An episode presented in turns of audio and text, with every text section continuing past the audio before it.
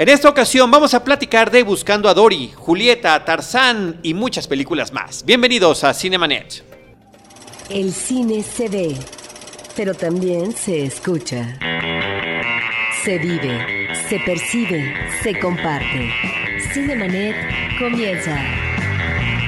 Carlos del Río y Roberto Ortiz en cabina. www.cinemanet.com.mx es nuestro portal, es un espacio dedicado al mundo cinematográfico. Yo soy Carlos del Río y a nombre de Paulina Villavicencio desde Anchor Sound les doy la más cordial bienvenida y saludo a Roberto Ortiz. Pues aquí estamos con invitados especiales, Carlos. Con el gusto enorme, grandísimo, y lo cual agradezco porque de repente la dinámica de la ciudad es muy complicada y también, por supuesto, las agendas de trabajo, que nuestros amigos de la revista Cine Premier estén con nosotros. Y quiero saludar en primer lugar, primero a las damas, por supuesto, Jessica Penny Oliva. Hola, ¿cómo están? Charlie, Bien, ¿cómo estás tú? Roberto. Bien, muy contenta de estar aquí otra vez. Sí, ya sí. Nos encanta venir. Si fallabas en esa ocasión era la tercera. Ah, ¿eh? ya sé. Y tú sabes lo que dicen de la tercera. Pero que todavía va a haber una cuarta. No, es que como nos encontramos en las funciones de prensa, siempre decimos vamos a vernos y comentamos sí. tal o cual película y no siempre hay la oportunidad. Qué gusto que estés aquí. No, a mí me da mucho más gusto. Penny. Gracias. Y un gran amigo de, ya muchísimos años, Iván. Un gran amigo de no sé quién. De pero- muchos años. Eh, un gran amigo de nosotros, un gran amigo mío también. Yo personalmente eh, me da mucho gusto que estés aquí con nosotros, Iván Morales, Hola. director editorial de la revista Cine Premier. Eso, mero, gracias. Igual, los, la- el, el- el amor es para todos. No tenemos este pista de aplausos. Pues sí. Fanfarrias, estaría bonito. Es que Ah, de ¿te- ¿Te acuerdas, repente. ¿Te acuerdas dónde nos conocimos? Mm, Yo me acuerdo perfecto y me acuerdo por qué. Wow, a ver, cuéntame. Yo sé que fue hace muchos años recién entraste a la revista, pues fue cuando Bueno, entraste fue en, a en- Cine en- Premier. en la fila de, para entrar a la función de prensa del episodio 3. Y me acuerdo perfecto porque César Albarrán, que era el subeditor en ese momento, Sí. nos presentó y no sé por qué su forma de, de que yo me relacionara contigo, no sé, me dijo, él se apellida Piña. Ok, sí, y lo cual por supuesto es muy chistoso, ¿no?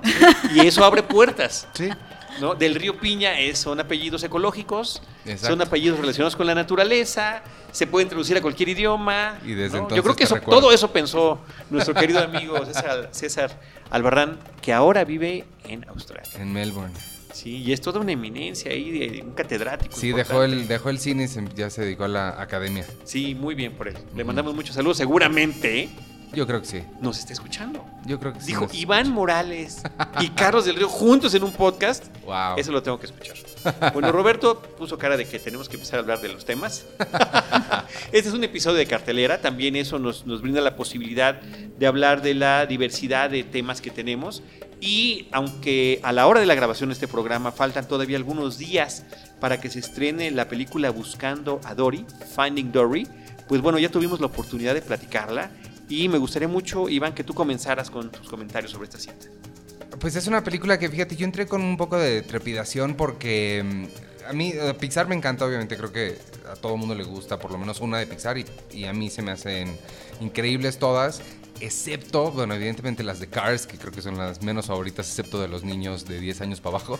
Y Buscando a Nemo no es de mis favoritas, o sea, de hecho, después de las de Cars creo que es em- empezaría mi lista con, con Buscando a Nemo. Entonces yo entré buscando a Dory no precisamente con las expectativas más altas, porque además veníamos de Intensamente, que para mí Intensamente es una de las grandes películas, sea animación, sea de Pixar, sea de lo que sea, una de las grandes películas hechas en los últimos cinco años. Bueno, veníamos de un gran dinosaurio. Eso te iba a decir, te está saltando un gran dinosaurio. Pero nadie, Ah. nadie la, ajá, Todo nadie la mundo se lo recuerda por, salta. por Sí, ser que- la prima que nadie notó. Creo que, creo que Pixar mismo se la brincó y por eso dijo, sácala en noviembre y que no se den cuenta. Y curioso, ¿no? Porque justamente por ese retraso que tanto llevaba, le estrenan, o sea, hubo un año en que tuvimos dos películas de Pixar, lo cual es, no, realmente tuvimos una, solamente queda en nuestros corazones intensamente. Intensamente. Entonces, eh, pues la empecé a ver, digo, no, no, nunca empiezas a ver una película con, con tirándole mala onda, ¿no? Pero no tenía las expectativas altas. Sin embargo, a, a los pocos minutos, o sea, creo que desde que ves a, empieza, no creo que sea un spoiler decir con lo que abre la película, que es una Dory bebé. Es tan adorable que sí me ganó por completo desde ese momento. Y de ahí pues nunca me soltó, sí, me, me pareció una película muy emotiva, muy inteligente, muy llena de, de- de mucha diversión, la sentí muy divertida. Y eso es lo que más me, me gustó. Penny. Sí, no, a mí me gustó también mucho. A, a mí me pasa algo con las secuelas de, de Pixar. Siempre cuando hay secuelas mm, entras igual como con un poquito de, de inseguridad, pero con Pixar no me pasa. Con Pixar sabes que va a ser una buena película. Eh, entonces entré segura de lo que iba a ver, pero también me sorprendió el grado de diversión y el grado de agilidad que tiene. Creo que aprovecha también mucho el mundo. No, no pierde tiempo en, en- explorar todavía. eh, aprovecha ya que el universo está establecido, entonces no pierde el tiempo en explicarnos demás. Y lo que hace es presentarte cosas nuevas dentro de ese universo. Y también me gustó muchísimo que sí te genera reflexiones. O sea, no es nada más una película que, que vas a- y te entretienes y te ríes porque a Dory se le olvidan las cosas, ¿no? Que es- prácticamente es como el chiste de Dory. Eh, no lo sobreexplotan, sino que lo convierten en una historia de acéptate a ti mismo, cree en ti y, y los dones que tú tienes o los efectos que crees que tienes pueden ser en realidad dones. Entonces eso me gustó, se me hace una reflexión bien importante, se me hace como... Veníamos de intensamente, que para mí también enseña como mucho, obviamente es una película pues, bastante superficial en cuanto a emociones, sentimientos, no se mete mucho, pero intensamente venía con estas reflexiones de inteligencia emocional y se me hacen bien importantes esos mensajes y yo los agradecí, yo lo agradecí mucho, porque aparte me entretuvo mucho. Sí, Entonces, yo, yo estoy de acuerdo con ustedes. Es una película que logra eh, transmitir el. que no sé si el mensaje justamente sea de lo que se trata la película. No, la película debe ser entretenida y las películas de Pixar, casi todas, tengo inclusive más objeciones que tú, Iván. eh, me parece que logran atraer a un público infantil y al público familiar. Los, los papás también disfrutamos estar en la sala cinematográfica con eso. Y nosotros que hemos estado en transiciones a lo largo de los años desde que existe, creo que cada vez las ves de diferente manera.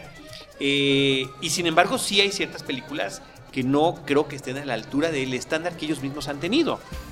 Cars, fíjate que la 1 nunca me gustó cuando la vi, pero en las 800 mil repeticiones que ha tenido con mi hija, es un- con mi hijo, es una película Exacto, que, es que es que eh, reasimilado Sí. y que me parece que también tiene su importancia muy especial y algún día le dedicaremos un tiempecito. Pero Cars 2, ni siquiera por meter el tema de los espíos ni la magnífica música de Michael Giacchino se salva. El gran dinosaurio también es otro de esos tropiezos y de secuelas. Monster University es una terrible decepción, sobre todo porque si algo nos ha dado Pixar en los años es originalidad. Y Monster University es la menos original de todas sus películas. Es la película que significaría la venganza de los nerds. Es una película con un tema de la universidad gringa, no demasiado en ese universo estadounidense muy particular, cuando las otras sí tienen aspectos más universales, como es el caso de Nemo. Es, un, pues un padre que pierde al hijo, un hijo además con una discapacidad, que se encuentra a otra persona con discapacidad que le ayuda a lograrlo encontrar. Mi este, prejuicio que tenía yo antes de ver esta película era, ah, una secuela, y ahora es buscando a Dory. Bueno, ¿cómo no se nos había ocurrido que con esa enfermedad que tiene de la falta de memoria no se nos fuera a perder también? Y de que al final de cuentas, pues es una repetición, un road movie buscando a cierto personaje. A pesar de esa repetición, la película logra incorporar nuevos personajes, nuevas situaciones y sobre todo una inteligencia muy grande y una gran creatividad para los punchlines que son estupendos. O sea, al final de la película yo creo que uno anda prácticamente llorando de emotividad, llorando de risa, se mezclan todos los sentimientos y, eh, el tema este de la discapacidad no lo sueltan, porque por allí también hay un tiburón ballena que prácticamente casi está ciego, ¿no? Tiene una Sí. deficiencia es visual. Estar, es estar aceptando como tus defectos como unas como oportunidades. Y a mí me gusta mucho que de repente Dory se alza como un personaje sabio. O sea, al final Sí. de la película es un personaje sabio. Todo el mundo anda preguntándose, ¿qué haría Dory? ¿Qué haría Dory ahorita? Bueno, lo dijimos saliendo, es del, saliendo, saliendo del cine, ¿no? Sí, saliendo del cine, ¿qué haría Dory ahorita? A ¿Dónde habría me- dejado el carro? A mí, a mí algo que, que sí me, me llegó mucho de la película es que tiene muchas partes que me parecieron profundamente tristes, o sea, sobre el personaje de Dory. Creo Sí. que nunca, o sea, como dices, cuando vimos Buscando a Nemo, creo que nada más lo tomábamos a chiste, pero no nos habíamos puesto a pensar en las implicaciones de un, un ser que nada más recuerda 5 o 30 segundos. Desconsolador, desconsolador. Y es, y es, o sea, perturbadoramente triste, o sea, profundamente sí quedé como muy afectado por eso, porque sí, sí, sí se me hizo muy, muy trágico su personaje. Y que logre llegar a eso y que al, al minuto siguiente estés botado de risa, me parece Sí, que ese es el mismo logro. de-. Estas montañas rusas en las que te lleva la, la gente de Pixar, sí, eso es una... Y por eso resulta una grata sorpresa. A pesar de que no lo es, per se, ¿no? Es una secuela que básicamente repite el mismo esquema del anterior y logra brindarte sorpresas, alegrías y, por supuesto, eh, abunda todavía aún más en la reflexión de la paternidad, de lo que significa ser padre, de hasta cuándo vas a estar o no luchando por tus hijos. eh, y de los hijos hacia los padres también. Sí. Entonces, bueno, ahí se mezcla una cantidad de, De de emociones y de sentimientos que, insisto yo, ni modo, no se aburran a los, que, los que nuestras nos están escuchando. Pero eh, no es lo mismo, digo, a mí me ha tocado verlo antes de ser papá y después de ser papá, y, ¡ah! ¿no? Es, Sí. es completamente distinto. Yo cuando, eh, cuando fui justo yo a hacer la visita a Pixar cuando salió Cars 1 y entrevisté a John Lasseter y me acuerdo mucho que la cosa que más se me quedó que dijo fue, bueno, la cosa que más se me quedó es que en, en Pixar tienen la historia primero, ¿no? Y entonces aunque lleven seis meses de trabajo en algo, si se dan cuenta que eso no funciona, tiran a la basura seis meses de trabajo y vuelven a empezar. Eso es como ética de trabajo se me quedó muy grabado. Pero la otra es que el público al que le hablan ellos no es un público infantil. Y él me decía, me dijo, es que qué público, qué más público hay que toda la familia. Y eso es lo que intentamos hacer. Con mucha gente existe la connotación de que una película para toda la familia es una película para niños.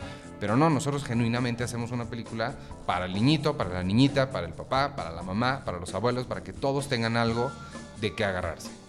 Ahora, un tema del doblaje, porque la vimos doblada. Ese a es- muchos nos gustaría haberla visto en su idioma original. No Sí. sé si va a salir, todavía no tenemos noticia Pues el- de el- si vaya a salir. Normalmente, ya últimamente casi no, ¿verdad? No. El, Blu-ray saldrá. las dos a mí, versiones. a mí mi, mi tema con eso, me gusta mucho el doblaje, o sea, celebro mucho el gran trabajo de doblaje que se hace en México. Eso dicho, no puedo evitar pensar, cada vez que sucede algo chistoso, que son muchos, no puedo evitar pensar cuál habrá sido el chiste original. ¿Qué habrán dicho realmente? ¿Cómo sonará Ellen diciendo eso? Porque además sé quién es. Sí. Entonces no puedo evitar estar pensando, Ay, ¿qué habrán dicho realmente?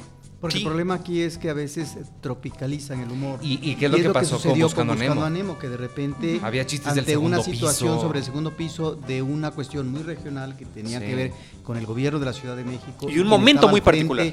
Del gobierno, que era Andrés Manuel López Obrador. Perdón, esto pues no puede tener una connotación mundial en el sentido de del público. No, y ni siquiera temporal. Y de o sea, hecho creo fue que... tempor- muy temporal. Creo que eso es algo que Pixar, o sea, hubieran matado en el segundo en que a alguien se le ocurrió, porque precisamente eso no tiene vida eso. O sea, en cinco años ya no sirve tu chiste. Ahorita te lo pones a un niño y no va a entender ni de qué estás hablando. Claro. Pero en este caso no, me- no hubo cosas que me saltaran tanto como en la primera. Bueno, pero hay ¿No? un tema así que sí es, se volvió demasiado eh, local y particular para los mexicanos. Hay un instituto De marino, de investigación marina, eh, que es un lugar importantísimo en la película.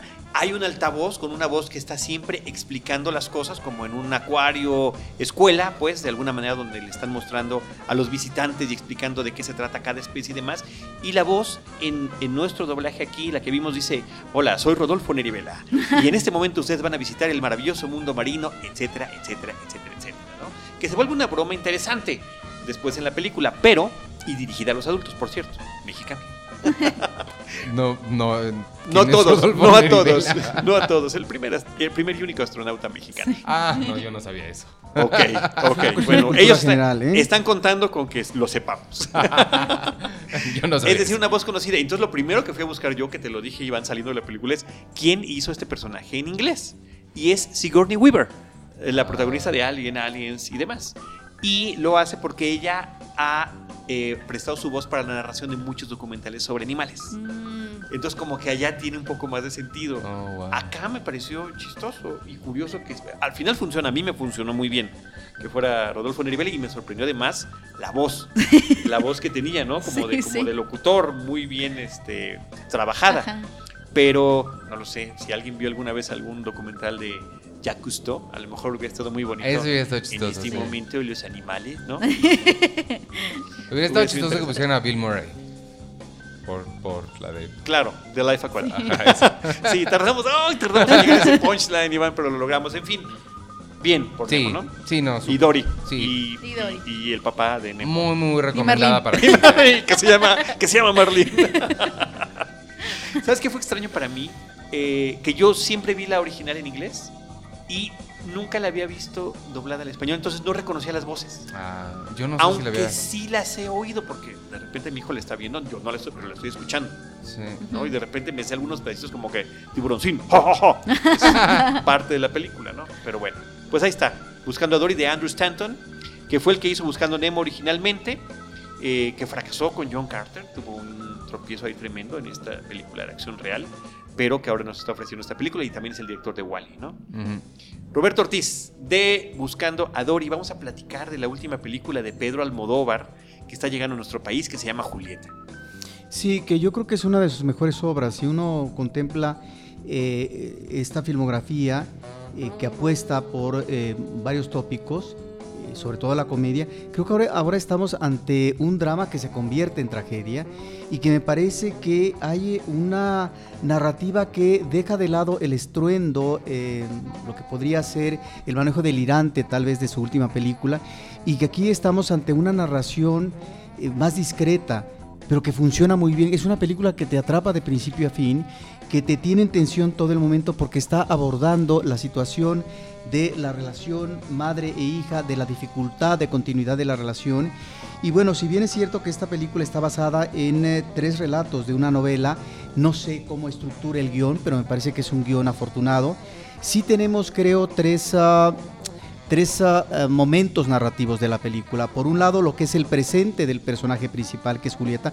Julieta, ya una mujer madura, eh, en donde ella eh, es eh, una persona que logra un interés, eh, se renueva el interés por, eh, eh, digamos, enterarse o hurgar sobre el pasado con su hija y se dedica inmediatamente a hacer una novela.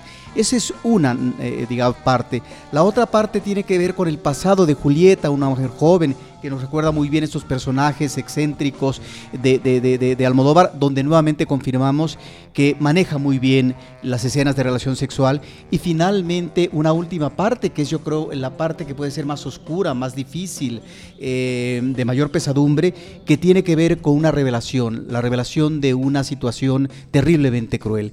Me parece que estamos realmente ante un drama sobrecogedor y que está muy bien manejado narrativamente por parte de Almodóvar. Y qué difícil es, Roberto, que un drama funcione bien y que no se vaya a estos extremos melodramáticos, extremos como el de la telenovela, que un género que es tanto, tan querido y tan gustado aquí en México. Y eso está manejado, creo yo, que con mucha inteligencia. Porque al principio, perdón, eh, pareciera que estamos ante un melodrama, como muchos melodramas bien hechos, funcionales de Almodóvar, y efectivamente el esquema está ahí.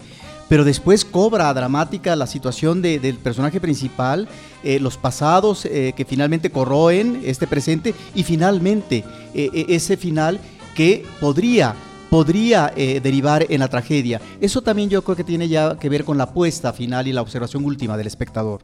La narrativa es muy especial porque la película va pasando de este presente con esta mujer madura hacia estos flashbacks de cuál fue su historia de juventud y también mencionar que las dos actrices que interpretan al mismo personaje lo hacen extraordinariamente bien. En-. En el caso de Adriana Ugarte como la Julieta joven y Emma Suárez que es su versión ya madura. Esa parte me gusta mucho de la película. Por supuesto está este juego de colores que tiene siempre Almodóvar, las referencias visuales que se presentan en ambos casos de los distintos tiempos que nos está presentando. Y en general, Roberto, es una película que aunque tiene este sinsabor de la fuerza de la historia que está contando y la gran tragedia que está viviendo su personaje protagónico, es una película que te atrapa. La música, por ejemplo, tú me dijiste que no, pero a mí esta cinta musicalmente y de repente con la investigación que va sobre la situación que vive ella, que no estamos revelando. Te que recordó a Hitchcock, gente- seguramente. Me recordó a Hitchcock, absolutamente.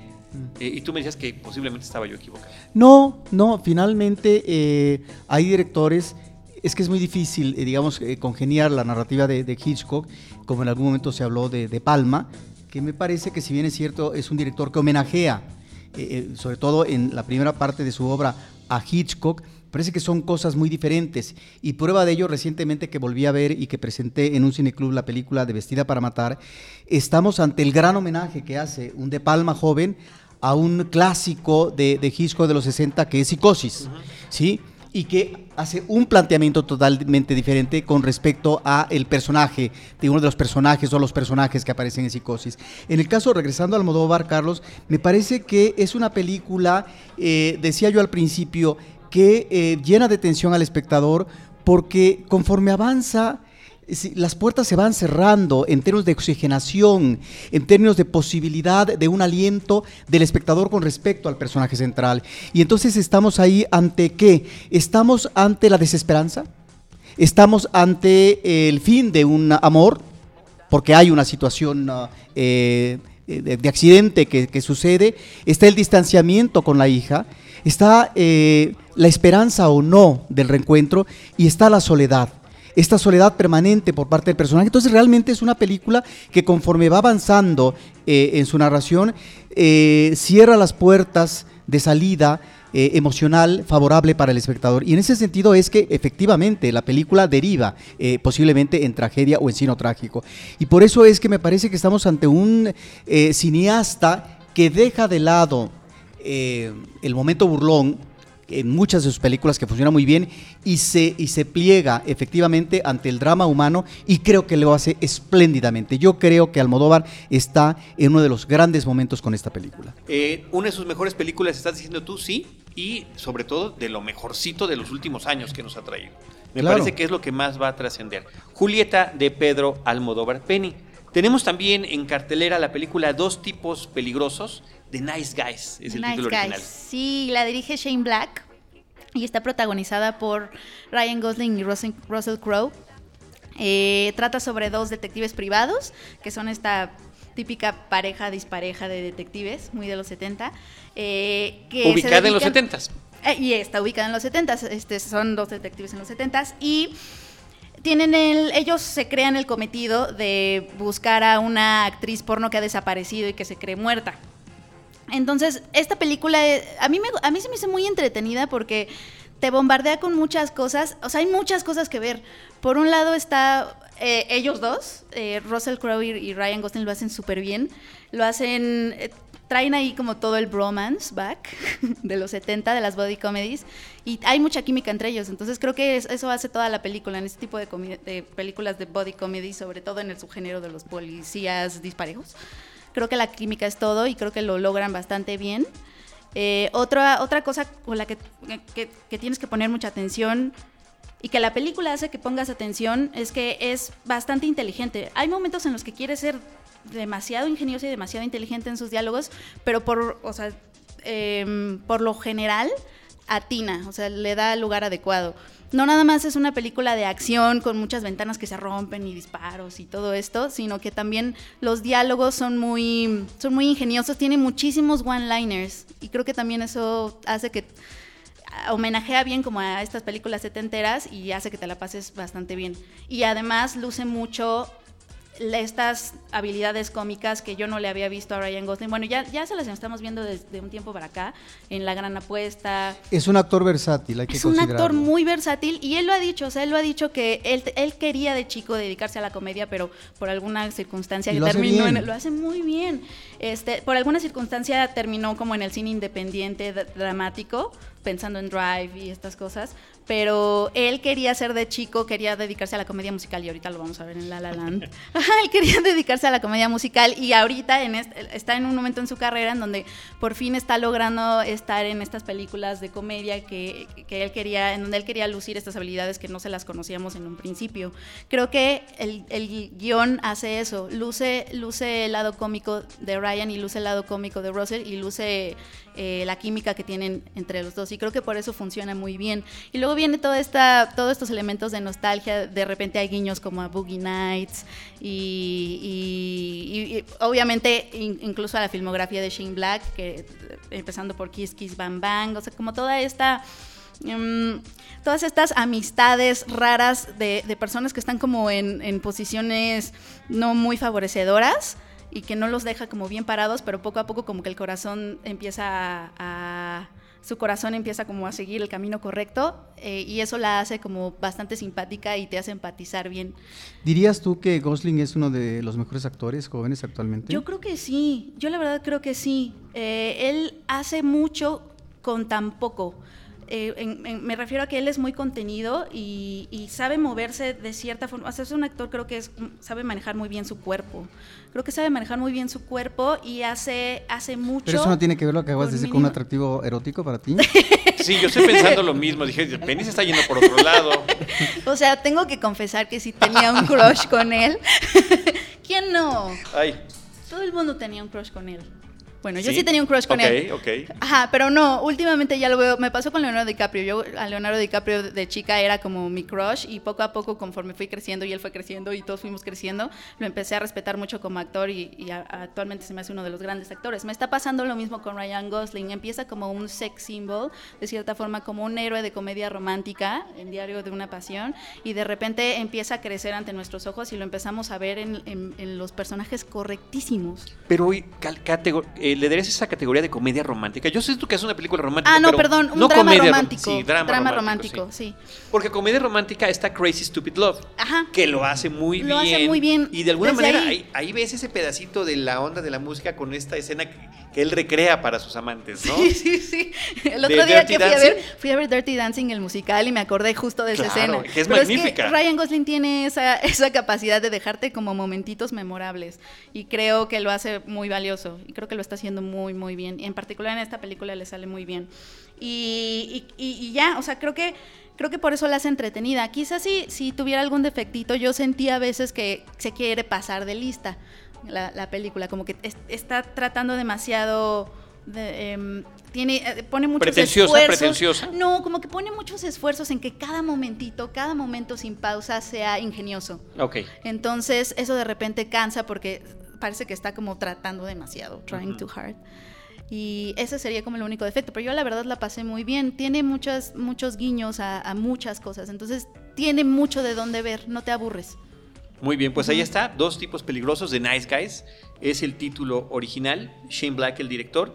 Y de ahí nos vamos a pasar a la enésima versión cinematográfica de Tarzán. Roberto, ¿cuántas versiones de Tarzán, cuántos Tarzanes hemos tenido a lo largo de la historia? Han sido muchos, ¿no? Eh, no solamente Tarzán para el cine, sino Tarzán para la televisión, eh, pero el que funcionó con una filmografía muy amplia, estamos hablando de principios de los años 30. Yo diría que todos los años 30 y eh, parte de los años 40, pues quien se llevó la estafeta fue Johnny Weissmuller, que además era un extraordinario atleta, un de- hombre nadador, eh, que además creo que ganó premios olímpicos y demás y que, bueno, creo que fue de los tarzanes en el siglo XX, eh, en la primera mitad del siglo XX, fue creo que el tanzar más, más consistente, de mayor presencia, ¿sí? Eh, y después ha habido, por supuesto, muchos. Y también hemos encontrado en los últimos años las animaciones. Las animaciones, sí, bueno, yo mencionaría el Tarzán de los, de los 80s con la película de Greystock, que me Sí. parece que es muy interesante. Y que es clave. Es- sí, es una película clave con Christopher Lambert, que trata de darle este realismo que hemos visto también posteriormente en el tema de- del cómic y del superhéroe, cómo se, cómo Los se podía retratar. Claro, ahí hay un antecedente muy importante de este realismo que le quieren dar al personaje. Ahora, y bueno, y por supuesto después la versión de Disney, que también fue muy exitosa, eh, contrario a lo que yo música hubiera de Phil pensado. Collins. Sí, Claro. la música de Phil Collins, la forma en la que narra la historia, la pérdida de los padres, en fin, es una película, la verdad, muy disfrutable. Esa versión de Tarzán, que es la que ha disfrutado muchas generaciones posteriores.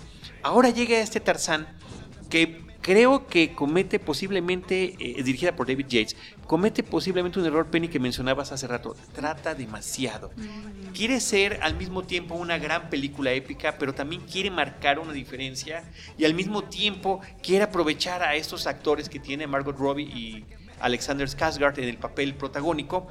Y me parece que termina siendo, que es una gran producción, eso sí te lo puedo decir, una película que eh, visualmente te puede dejar con la boca abierta todo el tiempo. Que Pero creo que construyeron los sets tal cual. Que era, es una cosa selva. increíble, ¿no? Pero visualmente y el físico de, de Skarsgård es impresionante en esta cinta. Margot Robbie, una Jane despampanante, sabemos lo que significa la presencia de esta mujer en la pantalla grande, pero realmente no es que lo omita, pero se vuelve una eh, mínima referencia. El tema del origen de Tarzán me parece que es una de las cosas más interesantes de este personaje de Edgar Rice Burroughs. Cómo este niño queda huérfano en la selva, es rescatado por este grupo de, de simios, de gorilas, y crece con ellos y adquiere sus habilidades. Pero también en la misma obra de Rice Burroughs estaba este regreso a su lugar natal que es Inglaterra, la forma en la que él primero, a través de lo que quedó, en- de, lo que dejaron sus padres en la selva, eh, él va reconociendo símbolos que no sabe cómo interpretar o cómo decir, pero que después con un eh, una persona que le ayuda del, del viejo continente lo logra y logra regresar a, a Inglaterra, ¿no? Porque bueno, finalmente digo regresar porque ese era su origen. Y finalmente cómo extraña la vida en la selva. En fin, entonces aquí es como si fuera todo lo que pasó después, ¿no? Ya lleva ocho años viviendo en Londres. Él está en su papel de Lord, heredero de una gran eh, fortuna, Fortuna. y con influencia política en, en Inglaterra y en su Londres donde está habitando. Y por ciertas circunstancias tiene que regresar. Y tiene que regresar eh, a una situación que volverá a sacar este aspecto animal que tiene. Y animal lo digo en el mejor de los sentidos, por la relación que tiene con los animales, con la naturaleza y con la gente misma, con los nativos de África. Pero al mismo tiempo es una película que narrativamente de repente va muy lenta, de repente hay un poco de acción y unos personajes un tanto cuanto exagerados. Creo que ver a Christoph Waltz, que es un gran actor, nuevamente de villano, de repente ya nos puede empezar a cansar. Es simplemente una leve, levísima variación de ya varios villanos que le tenemos en batalla. Recordemos que su más grande personaje es el de Bastardo sin Gloria. O sea, vuelve a ser entre cínico y malvado. Absolutamente, absolutamente. Y al mismo tiempo tratando de ser encantador, que solo lo logra con gran éxito con la, bajo la dirección de Quentin Tarantino y ese personaje tan perfectamente bien redondeado. Y por otra parte, un personaje que me resulta ajeno de todo lo que yo recuerdo de Tarzán, eh, que es un estadounidense, afroamericano, que lo eh, que quiere unirse a él en este viaje que está teniendo a África. Entonces, pues bueno, ahí es donde me brinca un poquito en términos de lo que normalmente tratamos o reconocemos de Tarzán, que finalmente, claro, cada Tarzán y cada historia tratará de, brindar algo nuevo al espectador, creo que por ese lado se están yendo, interpretado por Samuel L. Jackson, Mm. que gracias a este, prótesis eh, de cabello y demás luce un poquito más joven de lo que estamos acostumbrados a verlo. En fin, es una película que me dejó como sentimientos encontrados. Para mí Tarzán, por lo que todo lo que mencionaba Roberto de esos antecedentes que tiene en el cine y también en la televisión, hubo series de los 70s o de los 80s muy exitosas. Roy Cuando- Ellie era el actor. cuando conocíamos a Chita, no, digo, no sé si les reconozcan el nombre de este chimpancé, Chita era de la versión televisiva de Tarzán. Eh, y también venía ¿no? como heredero de esta tradición de las películas de Johnny Weissmuller. Entonces, bueno, hay un montón. Y, bueno, y la obra original me parece que de verdad es fascinante para sociólogos, para politólogos, para gente que quiere eh, investigar sobre el, el- inclusive estudiar el lenguaje y las formas de comunicación, porque eh, Riceborough describe perfectamente bien cuáles son los códigos de conducta de la sociedad de los, de los primates, cuáles son los códigos de conducta de la gente eh, nativa de África, cuáles son los códigos de conducta de los ingleses, en fin, es un personaje mucho más complejo de este pasquín que parece, del cual que parece- parecería haber eh, tenido su origen. Ahora, ya que estás mencionando estos um, comportamientos en el ámbito selvático de un hombre que deviene eh, de un origen civilizado, de un entorno citadino, eh, recuerdo ahorita una película muy interesante que es una cinta de ficción, pero que tiene que ver con esto, con el comportamiento salvaje. Es una cinta que hizo François Truffaut y que se llamó El Niño Salvaje, actuada por Truffaut, que parece ser que nuestra productora que nos está viendo la vio en su momento, magnífico, y supongo que te gustó. Dijo que sí. Perfecto, sí. Es una, es una película efectivamente que aborda eh, un niño que viene del entorno, digamos, de la naturaleza, lo encuentran y que efectivamente ha sobrevivido por alguna circunstancia en ese entorno natural.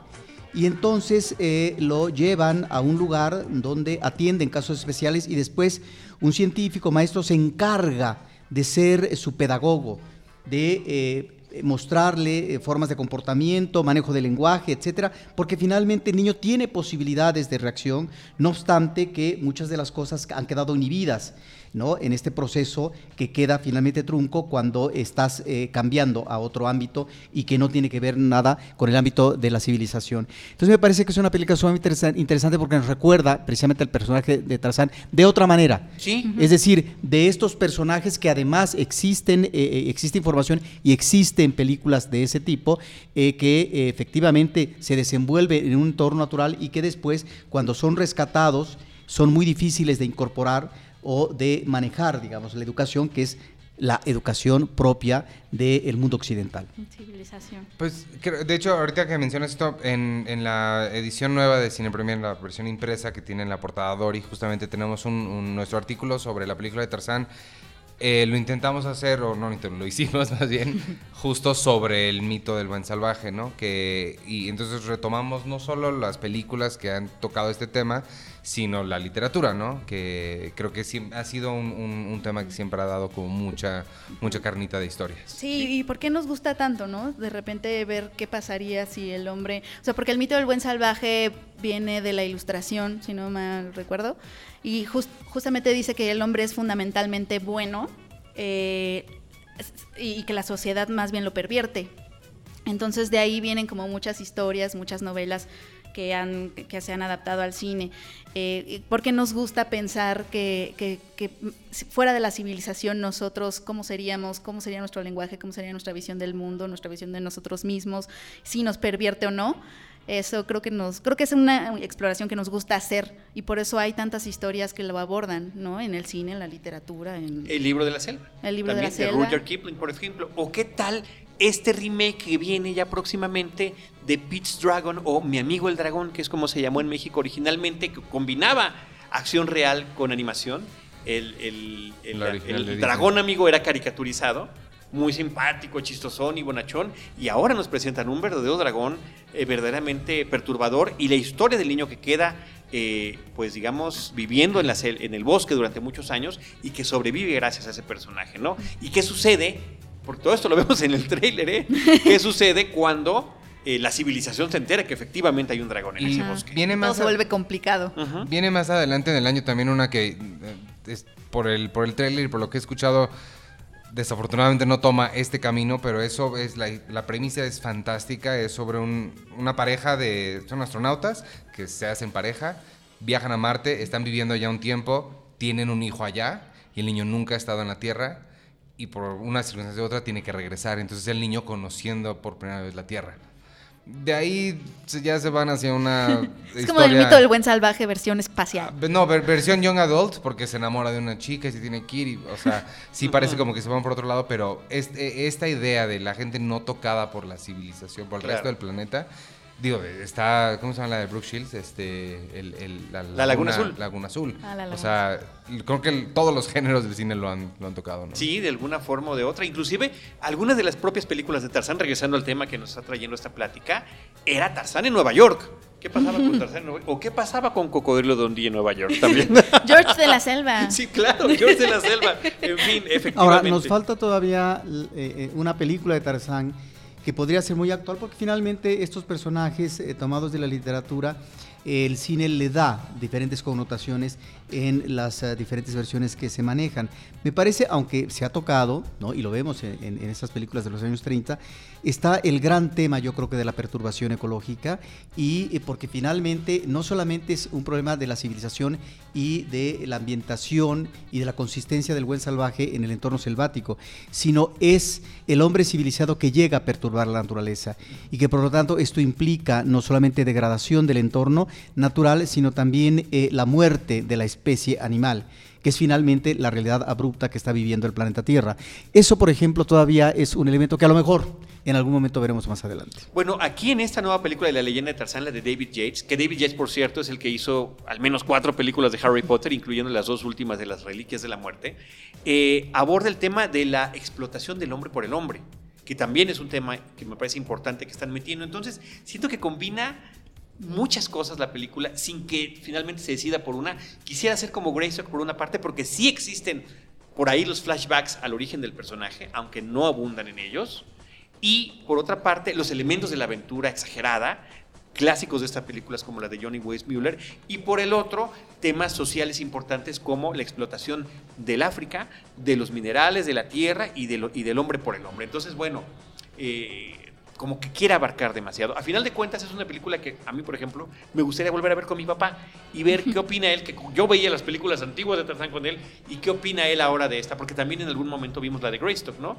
Y aunque a mí me fascinaba este hiperrealismo que tenía, a él decía, este no es el Tarzán que yo Que yo- conozco, ¿no? Es que también puede ser una cuestión generacional, o sea, puede Sí. ser que cada, cada generación tenga su propio Tarzán, incluso, Pero- y este, como la Cenicienta, creo que eso sucede Claro. también con la No, Cenicienta. no, y es totalmente válido. Pero en el caso del Tarzán, no sé si vayan a lograrlo con esta generación. Si efectivamente esta generación diga, este es mi Tarzán. Al menos el público de Estados Unidos no reaccionó favorablemente a este Tarzán.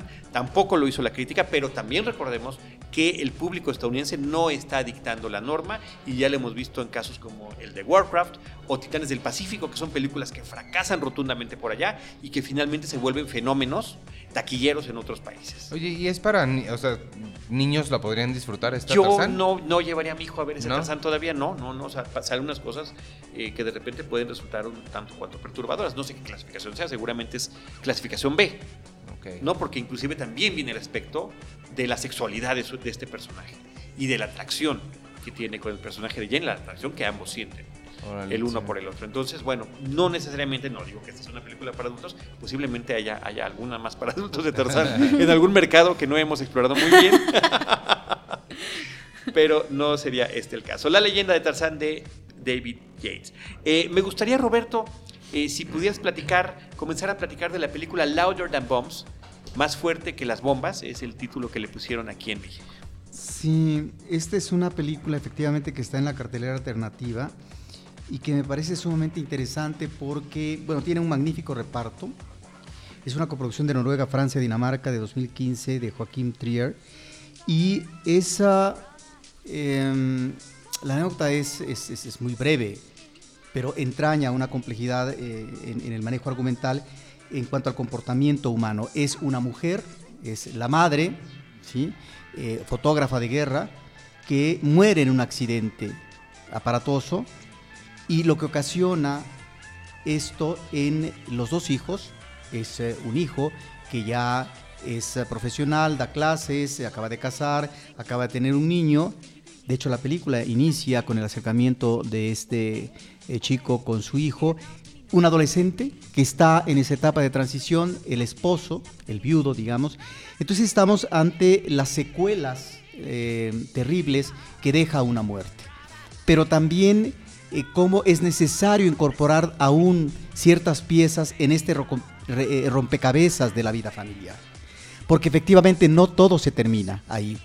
Y lo que plantea la película es, debemos de asumir la muerte, en este caso, del personaje eh, principal que cobra vida eh, en flashback, que es eh, interpretado por Isabel Huppert, o se tiene que asumir la muerte de otra manera, de una manera no necesariamente gratificante, pero sí asumiendo finalmente al personaje que se ha ido eh, eh, eh, espiritualmente. De tal manera que me parece que es una película que aborda la situación del dolor y en ese sentido es una película que está muy bien manejado fotográficamente esta situación del desasosiego, del ambiente sombrío que están viviendo los personajes y hay algunas... um, diría yo, como retratos de personajes sumamente atractivos como es el adolescente, que está efectivamente en la transición, que está todavía en ese periodo de a lo mejor encontrarse con su princesa e incursionar por primera vez en el erotismo, o está en una situación de tensión, de amor-odio con el padre, un tanto, digamos,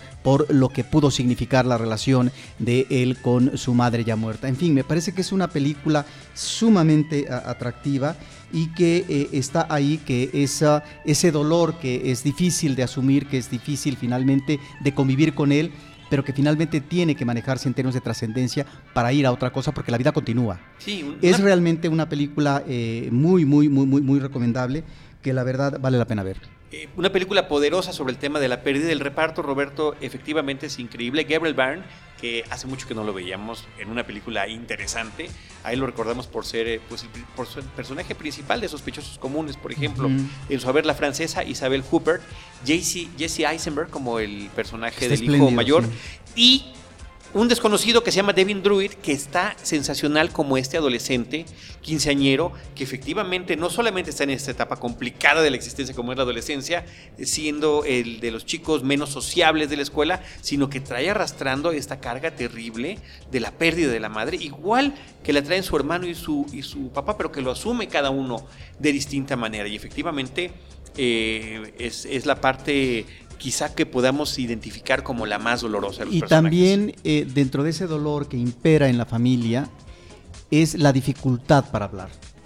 Porque efectivamente se pueden decir verdades o no, pero es pertinente decirlas. en un momento en donde eh, los miembros de la familia están sumamente lastimados.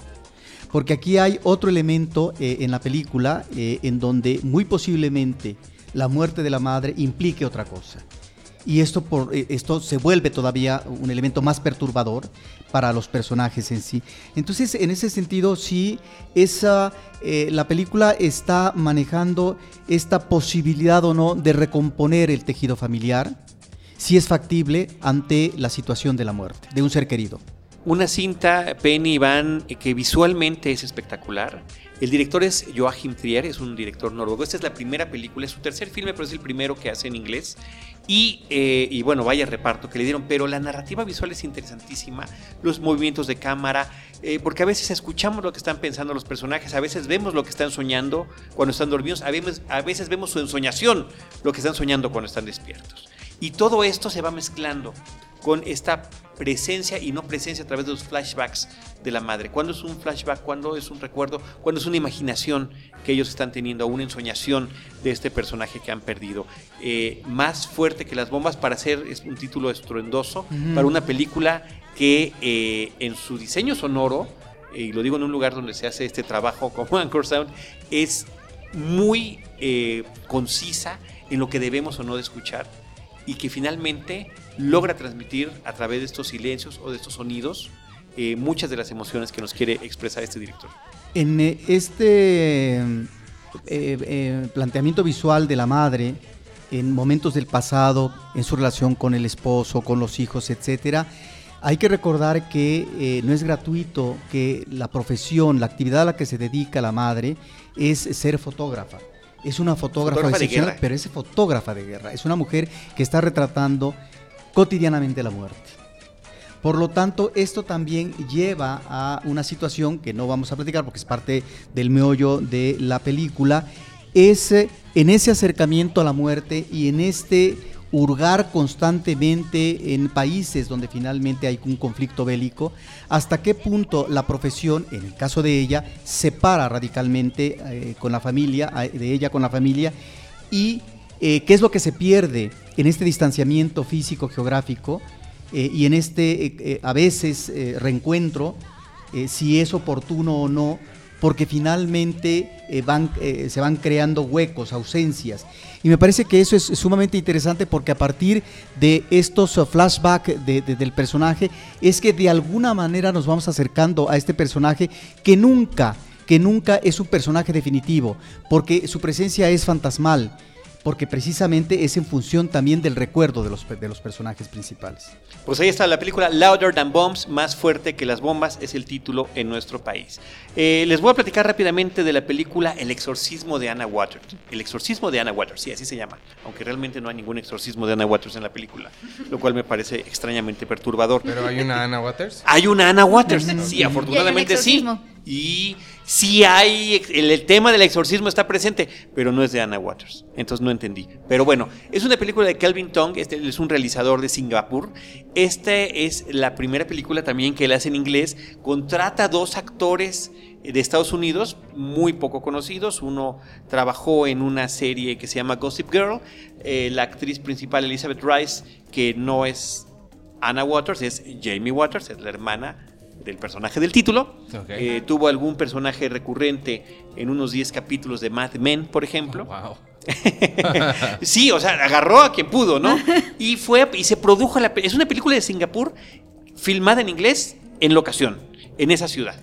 ¿Y de qué trata? De que eh, Jamie Waters tiene que viajar de Estados Unidos a Singapur porque le avisan que su hermana murió. Y su hermana murió en circunstancias muy extrañas eh, y terribles que ella no podría esperar y eh, pues tiene que, ella hace su propia investigación y resulta que hay un elemento sobrenatural involucrado con todo esto. Al mismo tiempo está la relación distante que tiene con el excuñado, porque también era ex esposo de su hermana, y con la sobrina, que en ese estado de shock que tiene por la pérdida de la madre no está aceptando la realidad. ¿O sí? ¿Por qué?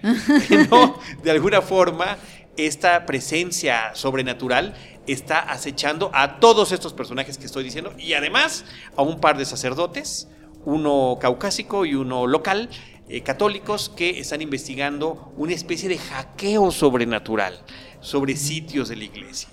Eh, Hackeo sobrenatural. o sea, es un concepto nuevo. Es un concepto para toda la mezcolanza que hace la película, porque ah, está el tema de la casa embrujada, el tema de la posesión, el tema del exorcismo, el tema de los fantasmas, el contacto con ellos y demás. Bueno, esa es la parte como que tecnológica que involucran en la película. Pero ¿qué tal la red embrujada? Y además, el hecho de eh, poder, eh, de que la humanidad pueda volver a tener un lenguaje universal a través de los unos y los ceros de las computadoras y que esto nos permita o le permita a esta presencia sobrenatural volver a erigir una torre de Babel. No, no, es... Es too much. Es demasiado, demasiado lo que hace. Y lo más lamentable del asunto no son sus ambiciones, sino la calidad de las actuaciones. A los personajes les están pasando cosas extrañísimas, contactos que comprueban, hay evidencia de que hay algo fantasmal, espectral, eh, sobrenatural, y de repente uno los ve tan tranquilos, ¿no? Como si hubieran eh, lo hubieran visto en televisión y no lo hubieran vivido hace unos cuantos instantes. Qué lamentable que una idea, porque te lo cuento y de repente puedes decir, mira, ahí hay una, hay un, hay una Hay algo nuevo, atisbo aunque sea, ajá. de novedad. Esa pretensión de originalidad sumada a toda la serie de clichés de otro tipo de películas es lo que realmente hacen que eh, pues fracase la película como un espectáculo y sobre todo eh, quisiera yo ver cómo, cómo reaccionamos aquí en este país porque nos encantan las películas de terror. Te Nos- aseguro que le va a ir bien. nos encantan este, estas montañas rusas que significa treparte a, a una de estas cintas. Ya vimos lo que pasó con El Conjuro 2, que durante varias semanas en nuestra cartelera, a pesar de no ser película de estreno, continuaba en el número uno de la taquilla. Pero bueno, ahorita está coexistiendo con El Conjuro 2, La Niña en la Mina, que es una película mexicana, sigue en cartelera, y ahora llega esta película de Singapur. Interesante que venga de y ver otro tipo de filmografía con este tema. Bueno, ya nos dirán los expertos qué les parece esta cinta. Y también, eh, Iván, Penny Roberto, brevemente quiero comentar La Era de Hielo. Choque de Mundos, me quedé así pensando porque es la número 5. Ya no viene el numeral, es la primera vez, de- es la primera de las secuelas que ya no tiene el número en el título, como lo tuvieron la 2, la 3 y la 4. Creo que ya perdimos la cuenta y creo que tal vez ya no importe. A lo mejor lo hacen es- para eso, para que ya no... ¿A ustedes les gustó la original? A mí me gustó la original. 2002. A mí me La Era de Hielo. A mí sí me gustó la original, o sea, creo que creo que es muy buena y creo que aparte estaba en un momento en donde eh, Disney no tenía como muchos competidores fuertes y sí fue una sorpresa ver a esta familia eh, animal rara eh, y me hizo reír mucho, me acuerdo. Pero ya las siguientes ya no las seguí porque se me hacía que explotaban el mismo gimmick, el mismo chiste todo el tiempo. Y Scratch se me, eh, se me empezó a hacer muy molesta. Sí, yo creo que eh, la era, y a mí también me gustó mucho la primera. Creo que llegó un momento en el que salieron similares y Shrek. No, y fue como que todo el mundo dijo, "Ah, hay otra gente haciendo animación y Hay otras bien lo están cosas". haciendo y de repente ya no so much después. Pero sí, el- la primera sí es. El primer largometraje de Blue Sky Studios y sí, yo lo recibí con una eh, festividad en ese momento porque era algo distinto, era algo fresco, era algo original, era un road movie eh, donde estos animales que no deberían de estar juntos están juntos para salvar a un niño humano y llevarlo a su tribu, una película que además tenía Scrat, en esa película sí es simpático. es muy simpático, tiene, tiene las mejores escenas. recurren al humor que hemos visto en tantas otras animaciones donde no hay diálogos, donde únicamente estamos viendo eh, la circunstancia que tiene un personaje y además que es una repetición, es su infructuosa búsqueda de la bellota, a que parece tenerla y nunca puede aferrarse a ella, como el coyote y el correcaminos o como la pantera rosa cuando quiere cruzar esa avenida y los coches no se lo Sí, permiten. no. Y el marketing que hizo fue muy bueno porque el trailer que sacó eh, fue de las primeras veces en que el trailer no eran como cachos de la película, sino era un mini cortito donde veíamos a Scrat, o sea, peleándose por su bellota. Y entonces era como un cachito de la película y como un teaser muy bueno. Y era la, fue de las primeras películas que hizo esto. Y que, bueno. ya Y funcionó visto. muy bien y funcionó llamó bien, mucho se la volvió atención. viral y Sí. todo. Bueno, se volvió tan viral y tan importante el personaje de Scrat que este personaje ha ido creciendo sin control a lo largo de las películas, sigue ocasionando cosas, como inclusive el de, el- el- el- la separación de las masas continentales, pero en esta ocasión verdaderamente ya perdieron piso, literalmente, porque su intervención es ya a nivel cósmico. Es a través de un platillo volador, donde- que además se ve en el tráiler, donde viaja al espacio y además allí ayuda involuntariamente, gracias a su torpeza, a la conformación del sistema solar, de nuestros planetas, de este sistema estelar, y además manda un gran meteoro hacia la Tierra que podría significar la extinción de la vida. A mí me, a mí me empezó a caer mal la serie de, de la, hiera, la, y- la hiela. La llena de la hielo. era de los, de- de- del hielo porque lo que me gustó de la primera, a mí- me gusta mucho las, como la ciencia y cosas como reales. La primera sigue muy bien las cosas lógicas. O sea, estos animales coexistieron con humanos, así es real.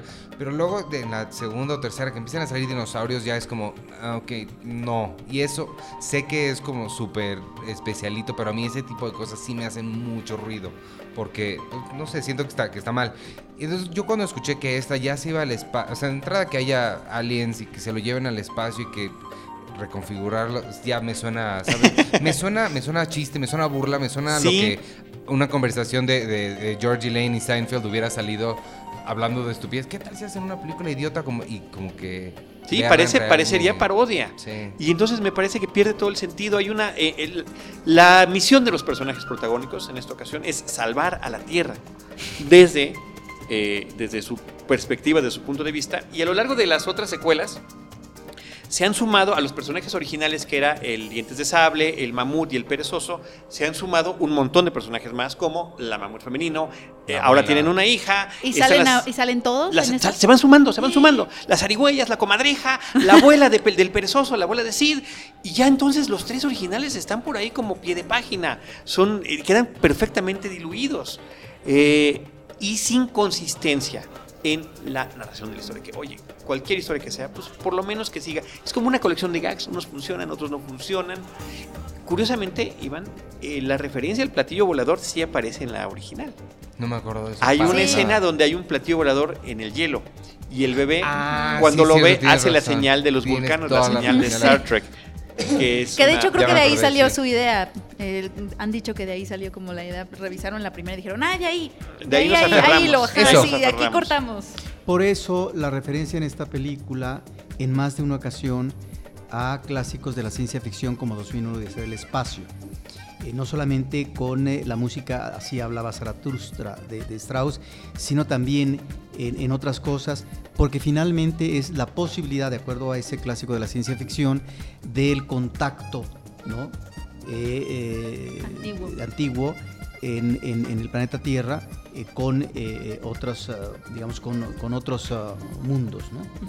Sí, pero eh, sobreexplotado, porque lo hemos visto mil veces desde el Cavernícola hasta Toy Story 2, por ejemplo, y aquí ni siquiera tiene la gracia necesaria. O la lógica. Pues olvídate de la lógica de repente, ¿no? Pero sí, hablando de lógica, pues la primera la, la era de hielo, la segunda le llamaron el deshielo y después dijeron, diablos, esto se- ya se nos está deshaciendo el hielo y esto sigue funcionando, entonces encontramos dinosaurios en una cueva y, des- y después se separan las masas con- continentales y son como piratas con unos simios por ahí. En es fin. que han perdido lo más bonito. Yo creo que lo más bonito de la primera era, era la dinámica entre ellos. La dinámica que había entre ellos, las diferencias que los hacían una familia al fin y al cabo. Creo que eso se, se perdió, de- pero desde la 2. Y me acuerdo que nos impactaba la animación. La acabo de volver a ver. Híjole, sí, sí me dolió un poquito. Han pasado 14 años, es del 2002. Y sí, efectivamente. Bueno, ahí, ahí a mí siempre me hizo ruido porque salió muy cerquita de Monsters. Y Monsters, el pelo de Sully, Sí. que es comparable al pelo de, de- del mamut, sí se veía muy diferente ya desde entonces. siento. Ahora, eso que dices de- que los personajes principales se diluyen es un tanto inexacto, Carlos, porque el personaje del mamut, del padre, eh, tiene una presencia protagónica importante. No me ha convencido, me sigue sin convencer el doblaje por parte de este actor mexicano. Jesús Ochoa es el que No hace la convence. voz del mamut y bueno, pues en inglés es eh, Ray Romano. Ray Romano. Y, y- y John Leguizamo es, John Leguizamo es es Sid. Sid. Y el otro es Dennis Leary. Dennis Leary, que son grandes, grandes, grandes, grandes voces de esos Ahora, el personajes personaje de, de- de- de la, de, de- de- de- ¿cómo se llama? Que está tras su este, be- bellota. Sí, Scrat. Es decir, creo que, como en las anteriores películas, sí, eh, se lleva aquí a de una situación extrema eh, delirante y que finalmente eso eh, lo vimos desde el inicio. Y que en ese sentido, por eso, por eso cobra presencia protagónica también el personaje, porque es, es una situación sumamente obsesiva. ¿Sí? Efectivamente, sí, sí, es una búsqueda obsesiva compulsiva que lo lleva a estos extremos. Pues ahí está, la era de hielo 5, es la 5, que no se les olvide. Penny, penúltima película, Yo antes de ti. Yo antes de ti. Yo antes de ti es la adaptación de un bestseller eh, de, de la escritora Jojo Moyes y cuenta la historia de una chica que se llama Luisa, británica, que consigue un trabajo como cuidadora de un, un joven que quedó cuadrapléjico después de un accidente. Y es un joven amargado, digo, es como este personaje que ya hemos visto en, en varias películas, por ejemplo, Amigos, la francesa, eh, amargado, que no, no disfruta la vida y ella lo hace disfrutar esta vida y se enamoran. Básicamente esa es, esa es la premisa. Eso viene el trailer. Eh, Eso viene en el trailer. y- Completito. eh, completito y, y es como una mezcla de amigos con Nicholas Sparks, con, con algunas de las peores cosas de Nicholas Sparks, la verdad. Sí, em, y todos tenemos como un lugar suave en nuestro corazón para dramas románticos. De hecho, yo siento que no ha habido muchos dramas románticos memorables, de esos que te calen últimamente. Eh, y este tráiler me llamó la atención, pero finalmente no me gustó. Creo que la película, la- el, el principal defecto es que ellos dos, si en The Nice Guys era que tenían mucha química, aquí que también la requerían porque son pareja amorosa, Bueno. no la hay para nada La requerían más que la Nice requerían Guys. más. y y no, no la hay, pero eso es, eso es por, por el, por el protagónico masculino. Sam Claflin, que lo vimos en los Juegos del Hambre, creo que lo hace, eh, se queda bastante corto eh, en comparación con su contraparte femenina, que es Emilia Clarke, que es Khaleesi en Game of. Thrones. Estamos acostumbrados a verla rodeada de sus dragones y ahora nos presenta un personaje La verdad a mí me gustó mucho, creo que es de sus mejor- es de sus primeros personajes en cine, pero ya la vimos en Terminator y creo que aquí este es este es el mejor que ha hecho. Es una chava muy estrafalaria, se viste como mi- Minnie Mouse, creo que ni Minnie Mouse se pondría esos zapatos que ella se pone. Eh, es un desastre en su vida y entonces por eso es tan contrastante con él que es rico, vive en un castillo, es rígido, eh, tiene lujos alrededor, pero es totalmente Pero es rígido tieso. porque no se puede mover. Bueno, y además, ah, pero aparte es rígido emocionalmente, ese es su Ah, problema, que la rigidez no se queda como en su cuerpo, sino que se queda en el personaje, el personaje nunca se transforma, nunca cambia y nunca se siente como que ella realmente sea eh, este hito en su vida que lo hizo cambiar, ese es el problema. Y tiene una cuestión ahí, tiene unos apuntes sobre la eutanasia que causaron mucho revuelo porque mucha gente que cuadraplégica de la vida real eh, se sintió muy ofendida por la decisión, que no voy a decir cuál es, pero la decisión que él toma al final lo los hace ver, eh, no les gustó la forma en que se representa la actitud que él tiene. Y el problema es que el personaje está tan mal delineado que lo que pudo haber sido eh, un detonador a la reflexión, a lo mejor que te quedaras después de la película, "Mm, claro, ¿no? Esto, no, está comple- ¿no? esto está complejo. Ujú. Realmente, como no está tan bien delineado, él queda como un egoísta jerk. Y, y por eso yo creo que no cumple el objetivo. A mucha gente le ha gustado porque es un drama romántico, pues cursi, que tiene como todos estos lugares comunes de llora, tienes que llorar en este momento. Y se siente un poco. Eh, y por Forzado. eso creo, se siente forzado, yo lo sentí forzado. Y, y creo que pudo haber sido la película que salvara el año en cuanto a estos dramas románticos cursis que todos queremos ver en algún momento, porque ves que Nicholas Spar- Sparks nos, nos da uno cada año, como fabriquita. Y en los últimos años han ido así, se han caído, ¿no? Y este podía ser el de este año, pero realmente creo que creo que, creo que sí lo logró porque a mucha gente creo que le está yendo bien en taquilla. Por eso sí, pero a mí en lo particular no me gustó nada. No me gustó y por él. Él, él se llama Sam. Sam Claflin. Creo que si alguien saca la película, lo poco que, que- que sale a la superficie es Emilia Clarke. Ok. Eh, la película le dije Thea Sharrock y este se llama Me Before You Me en Before su You. título original. Eh, finalmente hago un, un comentario sobre una cinta que se exhibe en los cines en México que se llama Pinocho, se estrenó hace algunas semanas, es una película alemana que eh, originalmente fue filmada para la televisión y dividida en dos partes, lo cual realmente la hace miniserie con un Pinocho digital que tiene la novedad de que el grillo se llama Coco y es una mujer, también, también animada digitalmente, con una desafortunada pobreza en términos de la, de la creación por computadora eh, y que tiene poco que aportar al mito original, realmente parece, una, parece lo que es una película hecha para televisión y eh, que eh, desafortunadamente le están anunciando como la historia la mejor historia jamás contada o alguna cosa así en la promoción de la película aquí en México Y con, con- la tipografía, tipografía de, de Disney, Disney. lo cual me parece tremendo. Wow. Sí, tiene la tipografía. Eh, una película o una, una producción de hace dos o tres años, desde el 2013, eh, de Alemania para tele que nos la pasan aquí en el cine con esas pretensiones y además eh, pues que en todos lados la, la, ficha técnica está mal, tanto en Cinépolis, que le ponen como si fuera la de Roberto Benini, como en Cinemex, que en la mayoría de los casos refieren a una película checa de hace, del 2015. En, en Tomatazos también está así, en fin, realmente ni en siquiera. Cine Premier no. En, en Cine Premier no. Eh, no hay por qué felicitarlos porque eso, así deben de ser las cosas, pero sí mal por todos los demás, que no ponen atención en algo básico. No importa que la película no sea una joya, pero eh, al menos que la información están poniendo sea la correcta. Ni modo, Pinocho, la vi, me aburrió muchísimo, no la recomiendo. Yo quisiera mencionar nada más, eh, Carlos, dos películas que están eh, en cartelera. Una mexicana del 2015 de Julieta Montemayor que se llama En la Sangre. Y es una cinta que nos remite al Triángulo Amoroso. Es una película, me parece, eh, de, de poca consistencia que a lo mejor la directora se interesó, porque es un triángulo amoroso, es el hermano que regresa del extranjero y que entra en relación con eh, la novia del hermano. Entonces, bueno, ahí están las cosas planteadas.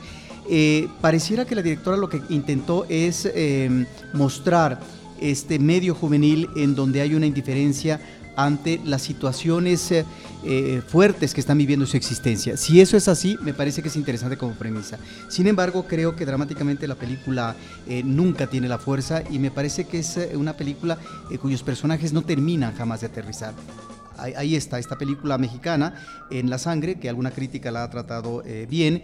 Y luego hay otra película rápidamente que es como un cuento de hadas, me parece que es una película eh, muy bien planteada, que es eh, Príncipe, una película de Países Bajos, también de 2015, que es una cinta que además abrió una de las secciones importantes del Festival de Berlín en 2015, y que es un chico que tiene madre depresiva, alcohólica, inestable, padre que se separa de la madre, que es drogadicto y que a lo mejor está en una fase terminal él es, eh, digamos, como de origen marroquí, hay pobreza familiar, viven en un barrio pobre y la chica de sus sueños, la chica que ve en las calles, que se le antoja a este muchacho adolescente, resulta que es la chica que está de novia con el chico rudo, el chico finalmente que pertenece al grupo fuerte como del barrio. Bueno, ahí está. Creo que el esquema del, del cuento de hadas del príncipe buscando a la princesa para convertirse en rey y finalmente dominar y, geográficamente y determinar el destino de su reino, me parece que está ahí planteado con todos los problemas, problemas propiamente de una familia pobre y de un chico que aspira, pero que finalmente su realidad a lo mejor se va a eh, imponer. Pero la manera como está trabajado el, el guion me parece que eh, cuaja eh, en el sentido, digamos, humorístico y es realmente una película eh, que si bien es cierto, uno la ve al principio y dice uno, ¿hacia dónde va? Esto es increíble, esto no puede ser. Bueno, finalmente me parece que la resolución es, es, es, es, aceptable. Príncipe es el título. Príncipe. Muy bien, Príncipe en la sangre, Pinocho, Yo antes de ti, La era de hielo, Choque de mundos, El exorcismo de Anna Waters, Más fuerte que las bombas, La leyenda de Tarzán, Dos tipos peligrosos, Julieta y Buscando a Dory. Son las películas que comentamos en este episodio. Muchísimas. Wow, las viejas, las antiguas y lo que viene. Sí. Eh, Penny, muchísimas gracias por habernos acompañado. No, muchas gracias por haberme invitado. Siempre me divierto mucho, es un placer. ¿Redes sociales? Ah, me pueden encontrar en Twitter como arroba Oliva y leerme en Cine Premier. Muy bien. Ahí, ahí nos leemos. Iván Morales, muchísimas gracias. Gracias por la invitación. Ya sabes, siempre es, siempre es difícil venirme. He tenido que rechazar varias invitaciones que me han hecho porque la verdad es que la vida editorial es complicada, pero cuando se puede me da mucho gusto venir, me la paso muy bien también. Y yo soy arroba Iván Morales en Twitter y así. Y así. Y arroba Cinepremier. arroba Cinepremier con la E al final luego se les olvida Cinepremiere. Cinepremiere. Muchas gracias. Iván Penny, Roberto Ortiz, eh, Paulina Villavicencio y yo les agradecemos a todos los que nos han escuchado, que nos hayan acompañado. Hasta aquí llegaron, son 5, 4, 3, ¿quiénes quedaron? Gracias. Cinemanet, cinemanet.com.mx y Cinemanet1 en Twitter y también en Instagram. Gracias a todos. Nosotros les estaremos esperando en nuestro próximo episodio con cine, cine y más cine.